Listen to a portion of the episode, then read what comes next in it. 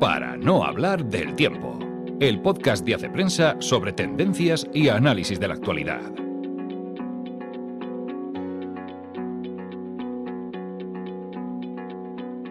Hola amigos, una semana más nos encontramos en el podcast de prensa. Soy Ana Sánchez de la Nieta y espero que esta Semana Santa hayáis descansado, hayáis disfrutado y abordéis este tercer trimestre con las mismas ganas con que tenemos la reacción de Hace Prensa, que tenemos muchas ganas de abordar nuevos y, y variados temas. Esta semana tenemos muchas pistas culturales, así que de temas hemos seleccionado solamente dos. Vamos a hablar del famoso informe de la felicidad de Harvard a partir de un artículo que ha escrito Fernando Rodríguez Borlado. Y Gaby Caviedes desde Chile nos va a hacer una valoración de este primer año de la presidencia de Boric. Y en las pistas culturales tenemos una novela, una librería en la colina maravillosa. Tenemos varias películas, entre otras Scarlett y Renfield. Tenemos una serie que ha tenido muchísimos lectores y voy a mantener el, interés hasta el final del podcast. Y después tenemos algunas otras ideas. Así que vamos empezando.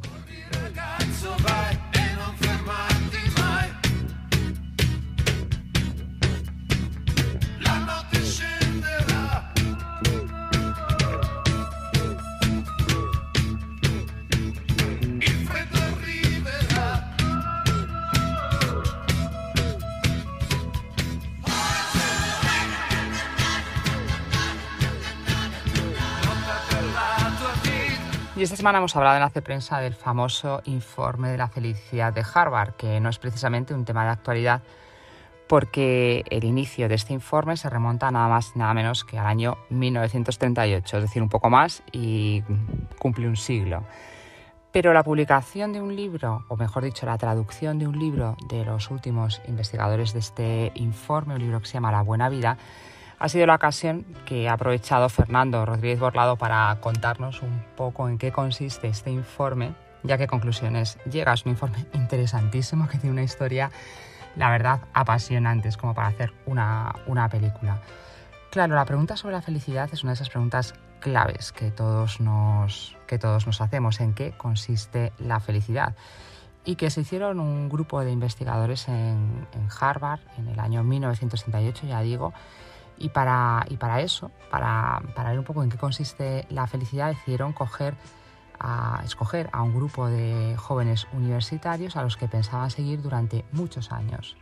Su idea era seguirles, de hecho, durante toda su vida y el ir midiendo, entre comillas, esa felicidad en las diferentes etapas de la vida. Al mismo tiempo se empezó a investigar también con un grupo de obreros de Boston, es decir, dos clases sociales muy diferentes. Esas dos investigaciones se unieron en un mismo informe.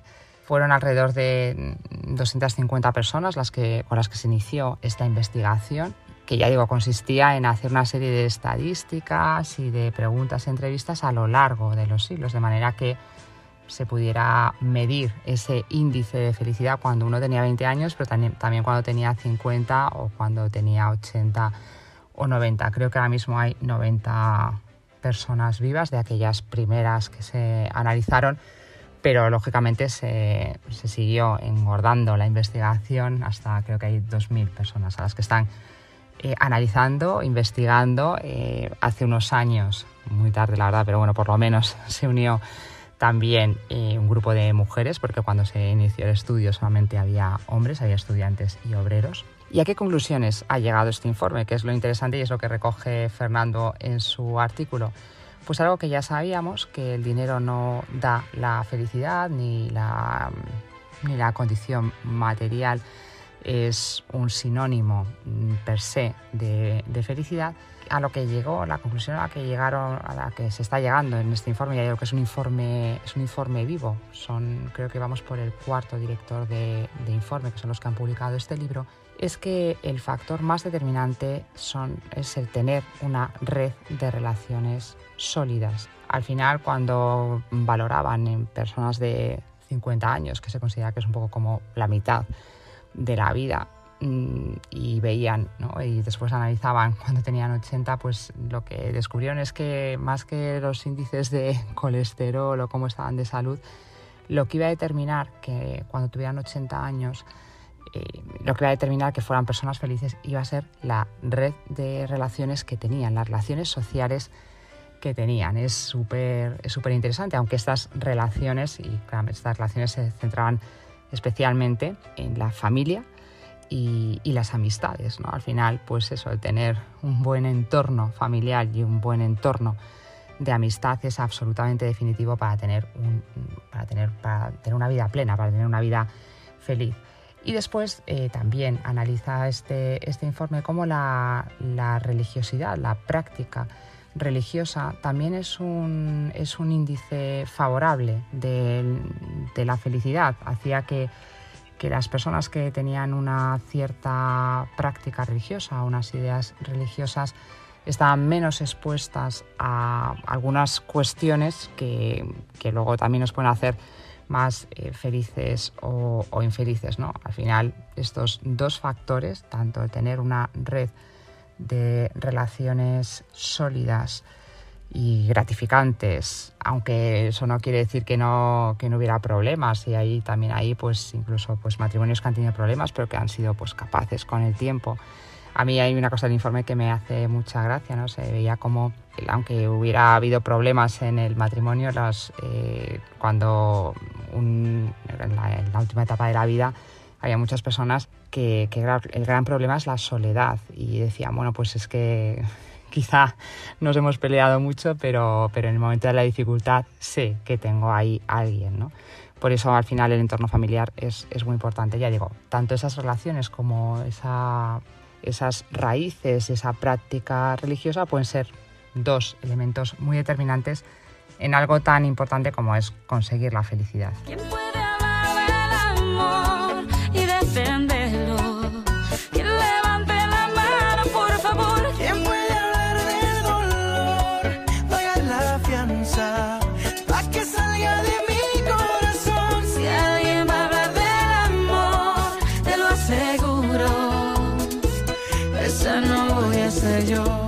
Como os decía, se cumple un año de la elección del presidente Boric en Chile y Gabriela Caviedes ha escrito sobre un poco el balance de este año de presidencia, así que vamos a dejar que nos cuente ella misma qué, piensa de este año o qué ha analizado, qué ha estudiado de este año de la presidencia de Boric. Bueno, ese artículo que, escribí eh, es un ejercicio sintético que busca explicar el primer año de gobierno del presidente Gabriel Boric acá en Chile. Él entró al gobierno proveniente del partido o del conglomerado Frente Amplio, que es equivalente o muy similar al partido español Podemos, y entró con un respaldo muy importante a la ciudadanía, ganó con bastante ventaja y sin embargo ahora, un año después, tiene una aprobación muy baja y tiene graves conflictos de legitimidad eh, y, de, y de imagen. En ese artículo entonces lo que trato de explicar es cómo ocurrió este cambio tan grande y cuáles fueron los principales errores que cometió para llegar a esa situación.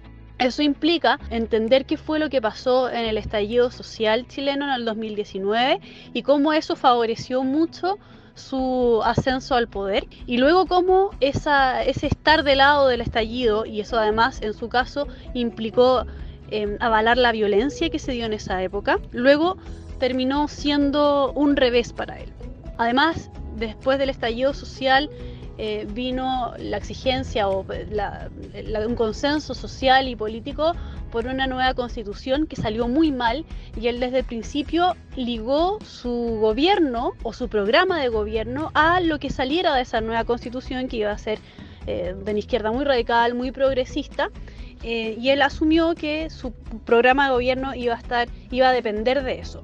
Pero falló la nueva constitución y aquí en Chile ya no se avala ni un poco la violencia y los que en su momento eran muy demonizados, que eran los carabineros, hoy día son prácticamente los héroes del país y por lo tanto se encuentra el presidente Gabriel Boric en una posición muy incómoda porque las mismas razones que lo llevaron al poder, ahora la ciudadanía ya no las, no las respalda para nada y, al contrario, él se ve la, la situación de tener que dar cuenta de cómo se comportó, de su actitud en el pasado y además para poder em, responder a las demandas actuales, no las del 2019, sino las actuales de la ciudadanía, tiene que, entre comillas, aliarse con la, con la derecha, lo cual le supone em, que su bancada de origen lo considere un traidor.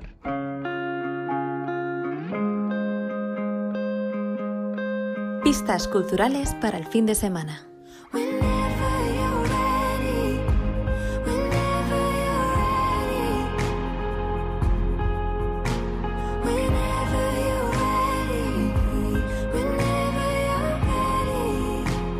Nuestra primera pista cultural es una novela deliciosa, La librería en la colina de Alba Donati. Alba Donati es una escritora y organizadora de eventos culturales que vive normalmente en Florencia y un buen día decidió irse, como quien dice, a su pueblo para montar una pequeña librería. Y la verdad es que tuvo que superar muchas dificultades hasta que el negocio salió a flote. Y ahora escribe mm, sobre todo ese, ese, proceso, no solamente las dificultades de poner en marcha una librería en una pequeña localidad, sino todo ese proyecto que ella tenía de revitalizar el entorno cultural de la zona, de que los lectores y, y vecinos valoraran la, la lectura, la buena literatura, la cultura. Y la verdad es que ya digo, es una novela deliciosa, muy bien escrita y que nos ayuda a valorar también lo que puede suponer los buenos libros y la buena literatura.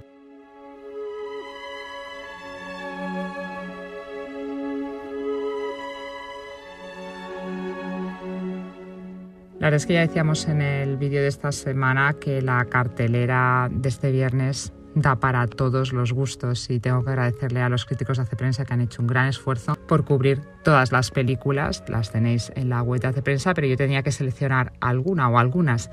Y he seleccionado dos películas muy diferentes, una película de corte clásico y una gamberrada muy divertida.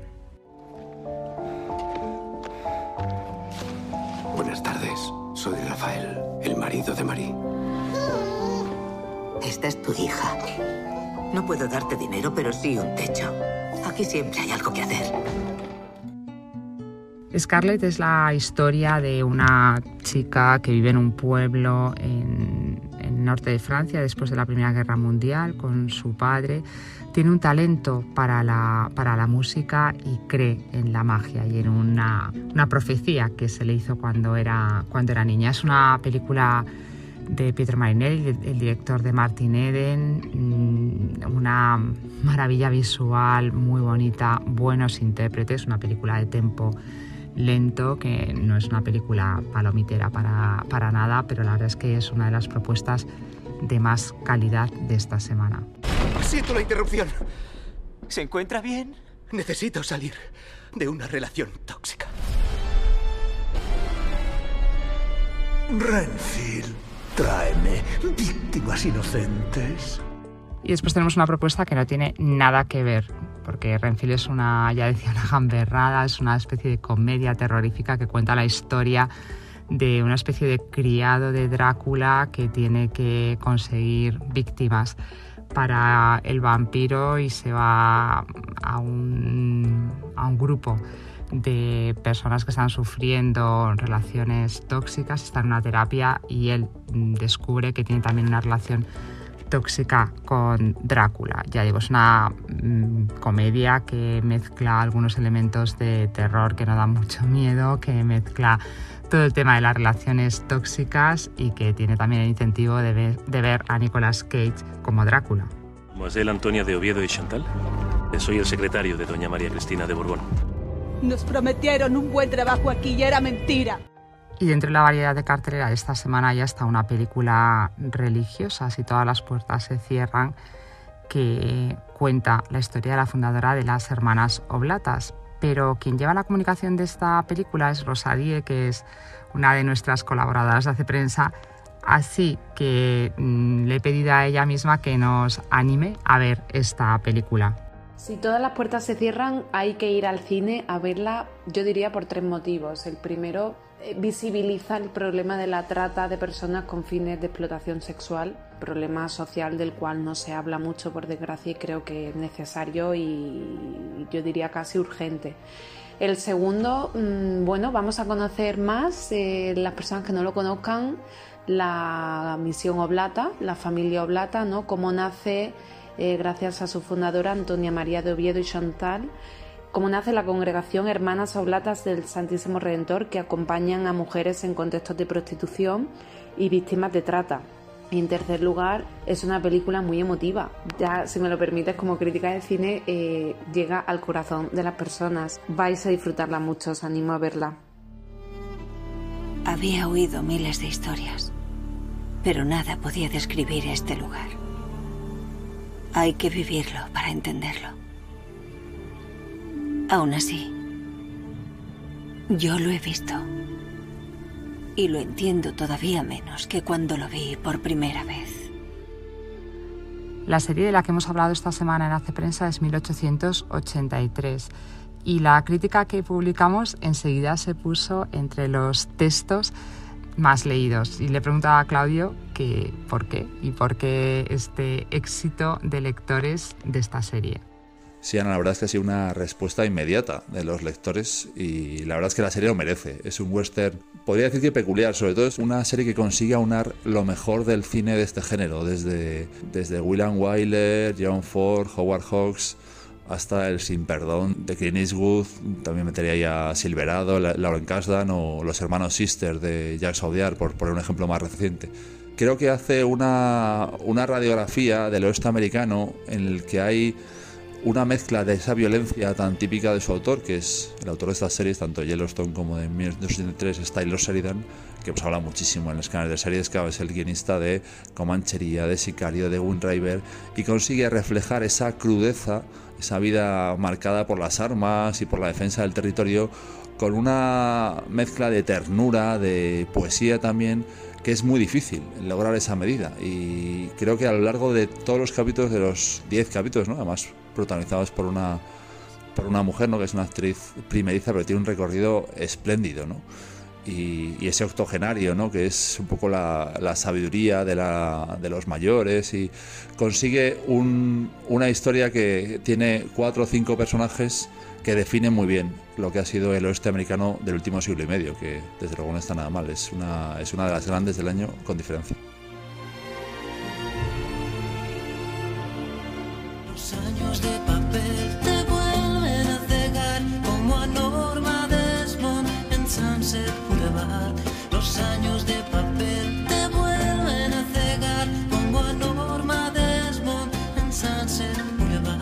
La verdad es que pensaba que la cabra tira al monte porque hemos hablado mucho de cine y además el podcast que os voy a recomendar tiene algo que ver con el cine. Es nuestro habitual podcast de Elena Farré, una pregunta literal que hace dos semanas entrevistó a Javier Ocaña, que es el crítico del país, del que hemos hablado también en este podcast porque es el autor de Blancanieves a Kurosawa, pero que en esta conversación con Elena Farré nos descubre muchos de sus referentes literarios. La verdad es que es una conversación de poco menos de una hora, pero que reconozco que, que, yo me la bebí, que os recomiendo muchísimo que escuchéis este podcast porque es interesantísimo.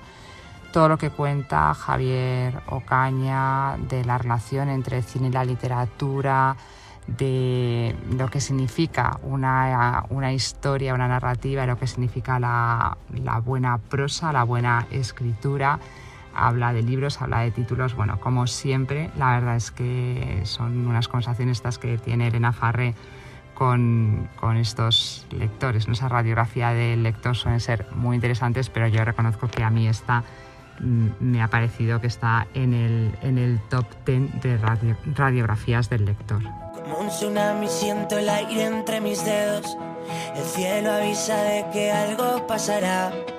La mente en blanco presenta todos mis sueños, esos que por fin puedo alcanzar. Y tenemos que ir terminando, pero antes quiero contaros que los suscriptores tenéis ya un nuevo mm, dossier Hace Prensa, este dedicado al arte. Una maravilla y uno de esos dos series con los que podéis disfrutar mucho de la lectura en el fin de semana. Nada más, se me han quedado fuera muchos mm, temas que podéis encontrar en la, en la web de Hace Prensa, que además la verdad es que está muy, muy animado el tema, hay entrevistas a exorcistas, hay artículos sobre TikTok, artículos sobre inmigración, muchos temas que ya digo, se han quedado fuera pero que os animo a que, a que los leáis este fin de semana. El viernes que viene nos vemos o mejor nos escuchamos. Hasta entonces. En mi mano voy a ver que algo hoy puede suceder y la euforia dejará un secreto al que gritar, un secreto al que cantar. Sé como el aire